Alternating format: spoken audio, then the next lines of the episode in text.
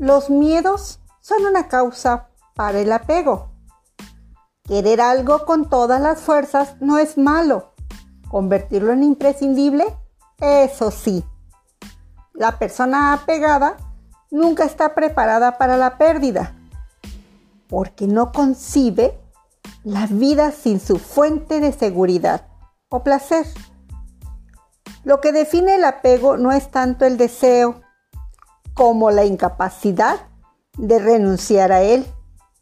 De manera más específica, podría decirse que detrás de todo apego hay miedo y más atrás un tipo de incapacidad.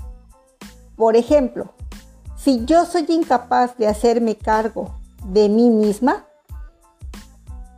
tenderé más a quedarme sola o tener temor a ello y me voy a pegar a las fuentes de seguridad disponibles representadas en distintas personas. Recuerda, el deseo mueve el mundo. La dependencia lo frena.